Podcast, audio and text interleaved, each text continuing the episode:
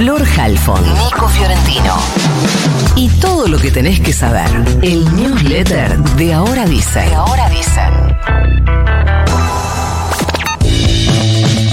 Agárrense porque tengo un montón. ¿eh? Masiva fue la movilización convocada por la CGT y acompañada por una gran cantidad de organizaciones sociales, políticas, gremiales y de derechos humanos, a las que se sumó luego una infinidad de personas, trabajadores y trabajadoras básicamente, que llegaron en forma particular, es decir, sin pertenencia orgánica a ninguno de los sellos que llevaron adelante la marcha y la convocatoria. El paro fue eh, de un acatamiento alto, más allá de que sí efectivamente hubo un bajo nivel de cumplimiento, sobre todo en el sector comercial. Se generó la típica discusión sobre cuántas personas fueron. Según el Ministerio de Seguridad, fueron no más de 40.000 personas. Eso dijo el Ministerio de Seguridad. Que, paréntesis, un Ministerio de Seguridad que para evitar que la marcha corte Puente Pueyrredón y la 9 de julio, lo que hizo fue cortar con la Policía Federal Puente Pueyrredón y la 9 de julio.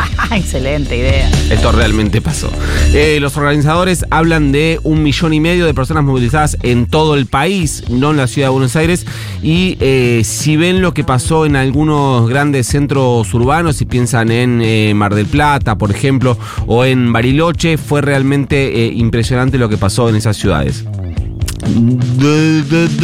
Ahí ahora sí, durante el acto, los dos principales oradores, eh, Héctor Daer y Pablo Moyano, centraron sus discursos contra el mega DNU, que incluye todo el capítulo de la reforma laboral, y contra la ley Omnibus, y los dos apuntaron contra los legisladores que van a tener que tratar la ley próximamente, actúen de acuerdo al mandato popular, no estén en la oscuridad recibiendo mandatos o agazapados porque les dijeron que son sádicos y coimeros dijo Héctor Daer, Pablo Moyano estuvo en la misma línea, les dijo están ante una decisión histórica para que digan si están con los trabajadores o con las corporaciones que están con este modelo económico y agregó Pablo Moyano, no traicionen a los trabajadores. En ese marco, bajo este contexto, es que se confirmó que finalmente la ley Omnibus se discutirá recién la semana próxima, el día martes, al menos hasta ahora está eh, previsto que sea el día martes. Esto se resolvió después de una jornada directamente ridícula en la que los diputados y diputadas recién tuvieron acceso al dictamen que habían firmado la noche anterior a la tarde. Es decir, tuvieron acceso ayer a la tarde, ayer a la tarde del dictamen que habían firmado la noche anterior. ¿Qué es lo que pasó?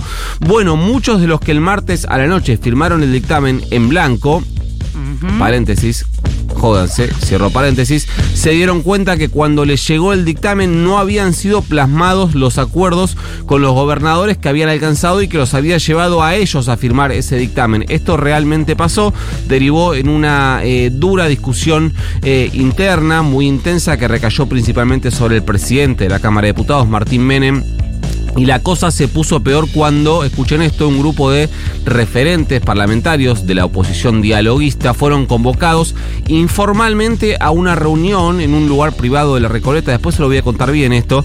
Los llamaron para negociar cuáles serían los cambios que van a hacer durante la sesión, porque el gobierno sabe que aunque tiene dictamen a su ley, le va, se la van a eh, recortar y perforar toda cuando llegue el debate en, la, eh, en el recinto. El escándalo se dio cuando a medida que iban llegando los diputados a ese lugar privado en Recoleta, se encontraron con que la reunión iba a participar Federico Sturzenegger y así como llegaron, algunos de ellos directamente se fueron, después se los cuento bien.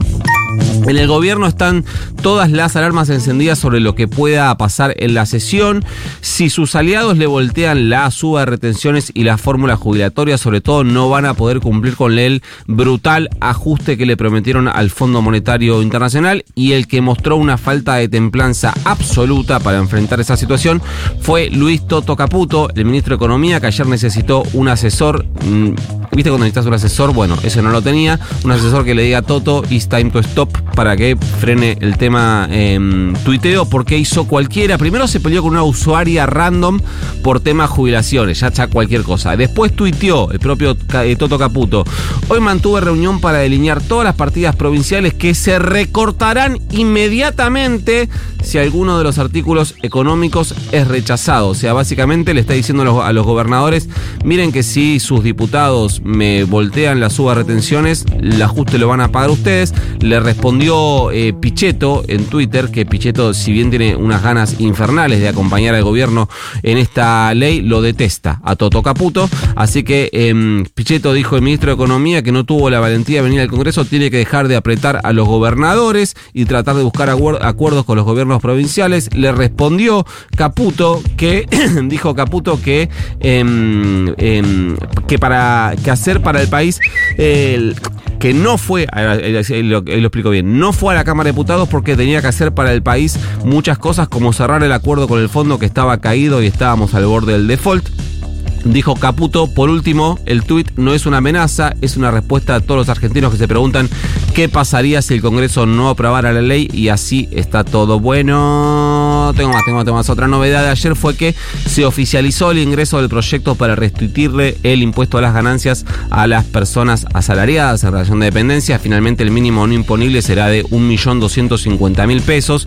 Los trabajadores casados con dos hijos, es decir, de estructura familiar básica, van a pagar recién a partir de 1.590.000 pesos. Se estima que, una, que unas 800.000 personas van a volver a pagarlo. Además, se fijaron nuevas escalas para el gravamen con alícuotas progresivas que van del 5% al 35%. Son alícuotas que se suman sobre un piso de eh, impuesto fijo que varía según el nivel de ingresos. Y por último... Vocación de podcast. Sí, un grupo de senadores le pidieron una sesión a Victoria Villarruel, la presidenta del Senado, para intentar rechazar en el recinto el mega DNU de Javier Milei. El pedido es para el jueves próximo, el primero de febrero. Lo que ocurre es que el oficialismo aún no conformó la comisión bicameral de trámite legislativo, por lo cual el DNU no puede hacer su trámite ordinario, que es tener dictamen primero, para después llegar al recinto con todos los plazos parlamentarios vencidos. Lo que quiere el peronismo es llevarlo directamente al recinto para intentar eh, rechazarlo.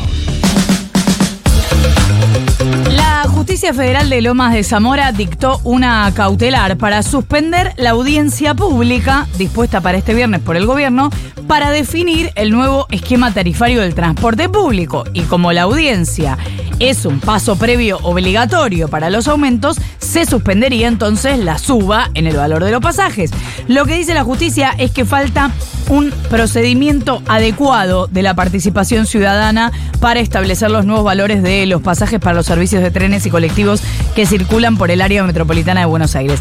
La disposición de este juzgado federal en lo civil y comercial número 3 fue en respuesta al planteo que hizo el intendente Esteban Echeverría, Fernando Grey, que cuestionó el sistema implementado por el gobierno porque lo que dice Fernando Grey, que es muy interesante, es que el gobierno hace una chantada a modo de audiencia pública. O sea, el planteo es que una cosa es que la audiencia pública no sea vinculante, lo sabemos todos, y es eh, así, incluso aunque vayan todos a insultar a la audiencia pública. El aumento, el aumento se va a hacer igual. Pero no puede ser un trámite que se haga en chiste, como si no existiera. Y lo que cuenta Gray es que el gobierno te invita a una web, vos tenés que partir desde Mi Argentina, desde el sitio Mi Argentina, entonces te invita a una web donde hay consultas, te inscribís ahí desde Mi Argentina y tenés 5.000 caracteres para expresar tu opinión sobre el aumento. Es un chat que se va a hacer, se suponía que se iba a hacer este viernes, donde vos opinás y con eso dan por cumplida la audiencia pública y pasan directamente al aumento. Bueno, la justicia dice, no, me parece que esto es una joda. Habíamos contado que el único detenido por el crimen de Uma Aguilera, la hija de nueve años de uno de los custodios de la ministra Patricia Bullrich, no había querido declarar, pero ahora la novedad es que designó abogados y estos abogados se presentaron ante la fiscalía y dijeron que su defendido no participó del ataque ocurrido en Lomas de Zamora. Ustedes me dirán, es obvio que los abogados van a negar la participación. Puede ser, pero ofrecieron pruebas para tratar de demostrar que a la hora del hecho este muchacho de 22 años estaba en otro lugar. ¿Qué pruebas? Por ejemplo, testigos, imágenes de cámaras de seguridad que lo ubicarían a este muchacho en otro lado. Lo que los investigadores tienen, por cierto, es que eran cuatro los delincuentes que balearon el auto en el que Uma iba junto a su papá este oficial de la Policía Federal que integra el equipo de custodios de la ministra Bullrich, y a uno lo agarraron y otros tres están prófugos. La Confederación Farmacéutica Argentina presentó un informe en el que muestra el crecimiento de la venta de los autotest de COVID en el mes de enero. En la última semana, las ventas de los test más que cuadruplicaron en comparación a los primeros días de 2024. Según este mismo informe, por lo menos el 36% de esas pruebas es positiva. Los números vienen a reforzar el dato de un nuevo pico de contagio de coronavirus, como viene diciendo el Boletín Epidemiológico Nacional del Ministerio de Salud. Por supuesto, sin el nivel de gravedad de la pandemia, pero no deja de ser un virus muy contagioso y muy preocupante para los que tienen comorbilidades. Los datos del segundo boletín epidemiológico nacional de lo que va del año dicen que la segunda semana de enero se registraron 2.583 casos y 3 muertes por COVID. Durante 2023 las ventas del autotest alcanzaban unas 30 ventas por día pero el martes pasado se llegó a 633 ventas, un récord para los últimos meses. La mayoría de estas ventas correspondieron a la provincia de Buenos Aires y a la ciudad de Buenos Aires. Recordemos que las familias trabajan con el Ministerio de Salud de la Nación para hacer, la farmacia quise decir, no las familias, trabajan con el Ministerio de Salud de la Nación para hacer el reporte de los resultados al Sistema Nacional de Vigilancia de la Salud. Entonces, si vos compras en la farmacia, tenés que dejar tus datos y después avisar si te dio positivo o no. El Servicio Nacional de Sanidad y Calidad Agroalimentaria, eso que conocemos como SENASA, estableció la vacunación obligatoria contra la encefalomielitis equina del este y del oeste para todos los caballos que tengan por lo menos dos meses de vida. Recordemos que estamos en emergencia sanitaria por esta enfermedad y que se ha trasladado a humanos. De hecho, esta semana se conoció la muerte de otra persona por encefalitis equina y ya son dos los fallecidos por la enfermedad en la provincia de Buenos Aires. Además de los dos muertos, se han confirmado 15 casos y 8 probables que se están estudiando. Mandamos el news. Mande nomás. Bueno.